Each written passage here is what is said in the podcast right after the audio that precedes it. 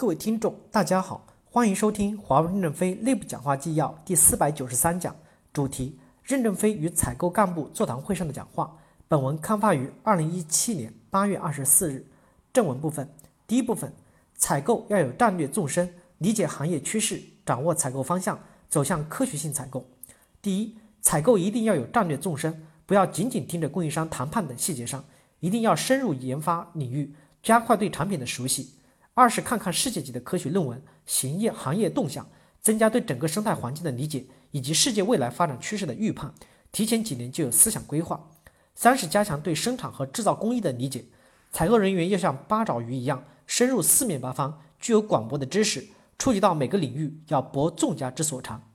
第二，我们要实现科学性的采购，继续提高计划性。采购的难点在于计划、平衡、选择等一系列复杂的问题。希望大家学会在确定性的工作中找到不确定性，在不确定性的工作中找到确定性，这样采购才能做到心中有数，做好系统性的规划。我们可以招进一些系统工程学、统计学、控制论、神经学专业的优秀的硕士和博士，让他们先在基层实践三到五年或更长时间，然后再分散到他们喜欢的工作岗位上去，促进整个公司的工作更加具有计划性和合理性。美国第一架航天飞机的计划是怎么做的？一九六九年，美国航宇航局提出建造一座可重复使用的航天运载工具，运载火箭和卫星到太空。这个想法很好。一九七一年，美国正式把研发航天飞机列入计划，开始系统性的工程规划，涉及四十二万名工程师，数万项发明，其中有很多项还未发明出来，投入了一百亿美金，影子都没有见到。美国国会又追加了八十亿美金，还是没有成功。经过十年的研制开发，总投资了二百五十亿美金。哥伦比亚号终于建造成功，这就是计划。第三，持续加强风险管理，任何情况下都要保障供应的安全，前瞻性的识别风险，做好风险预案，端到端的防范。对关键物料又有备份方案，加强对产品的归一化设计，同时持续加强对计划水平的提高。对于关键瓶颈物料及高风险物料，该储备的要储备，不要计较一时的储备成本，保障供应安全是第一位的。第四。采购要与世界最优秀的供应商建立战略合作伙伴关系。未来的竞争是产业链和产业链的竞争，我们要持续加强产业链的管理，掌控关键控制点，支撑产品相对的竞争优势。竞争中有合作，合作中有竞争，科学的做好竞争管理，有效的管理好产业链上的合作伙伴，维护良好的产业生态。我们要与产业链上下游协同，利用供应商优势资源，共建高质量，不搞低价同质竞争，也要与研发及相关业务部门紧密协同。端到端的保障质量，我们要团结一切可以团结的力量，和世界上最优秀的供应商、客户联合，形成最强大的伙伴关系，加强与战略供应商的合作，共同创新、共同进步，推动创新资源、最新技术、最新产品的优先能为我所用，实现双赢。我们要给予供应商更多的信任、机会以及发展空间，在同等条件下优先用战略供应商。但是如果战略供应商比别人落后了，我们提醒他以后仍然不进步，他也只能放弃合作。第二部分，采购体系人员要苦练内功，踏实提升专业技能，开拓视野，不断提升战略洞察能力。采购人员要做到胸有成竹，除了踏踏实实提升专业技能，做精做细，更要开拓视野，有意识地培养战略洞察能力和战略管控能力。无论硬性采购还是软性采购，都要清楚战略结构，明白你在干什么，买什么，行业是什么。我们不能改造世界，就要去配行业，适配这个社会。每个人都要苦练功夫，胸怀全局，才能提升自己的能力。我们的队伍通过不断的循环、不断的锤炼，就能构筑整体竞争力。第一，工程采购人员必须要具有工程项目经验，否则就不具备做工程采购人员的资质。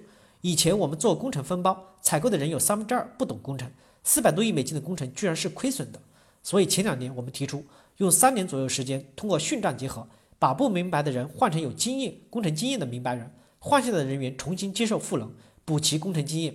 下一轮我们将再用三到五年时间，把明白人换下来，换成项目实践中的优秀人员。总之，不明白就不准管了，这样公司就会形成一个强大的作战体系。我们要加强内行的采购人员，只有业务非常熟练，才可以做采购代表，不能单纯从价格的分包来确认产品质量。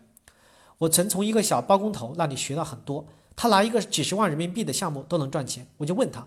平时看你没几个人，怎么能一下找到两三百名砖工、木工和油漆工？你是怎么管的？如何去平衡他们的职级？他说我没有管，广东有一个村的人全是专工，一个村全是石头工，一个村全是木工，一个村全是油漆工，全部专业化。他们内部有职级评定系统，职级是他们自己考的。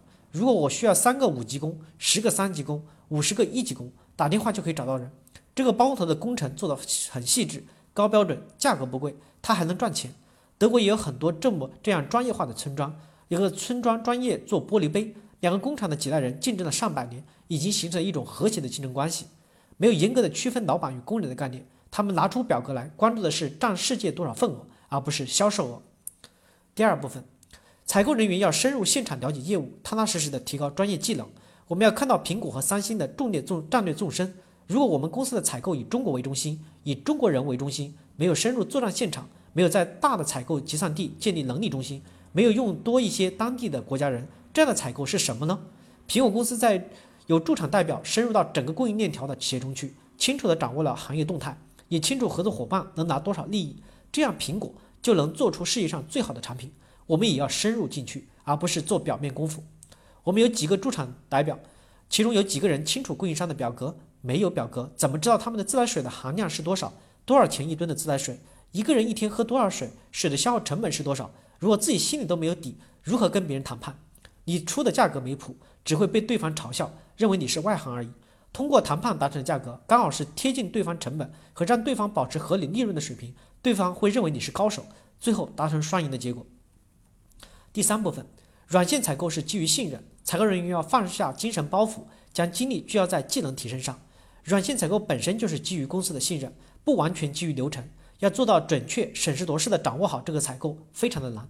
第一，采购人员一定要抛弃私心杂念，把精力聚焦在技能提升上。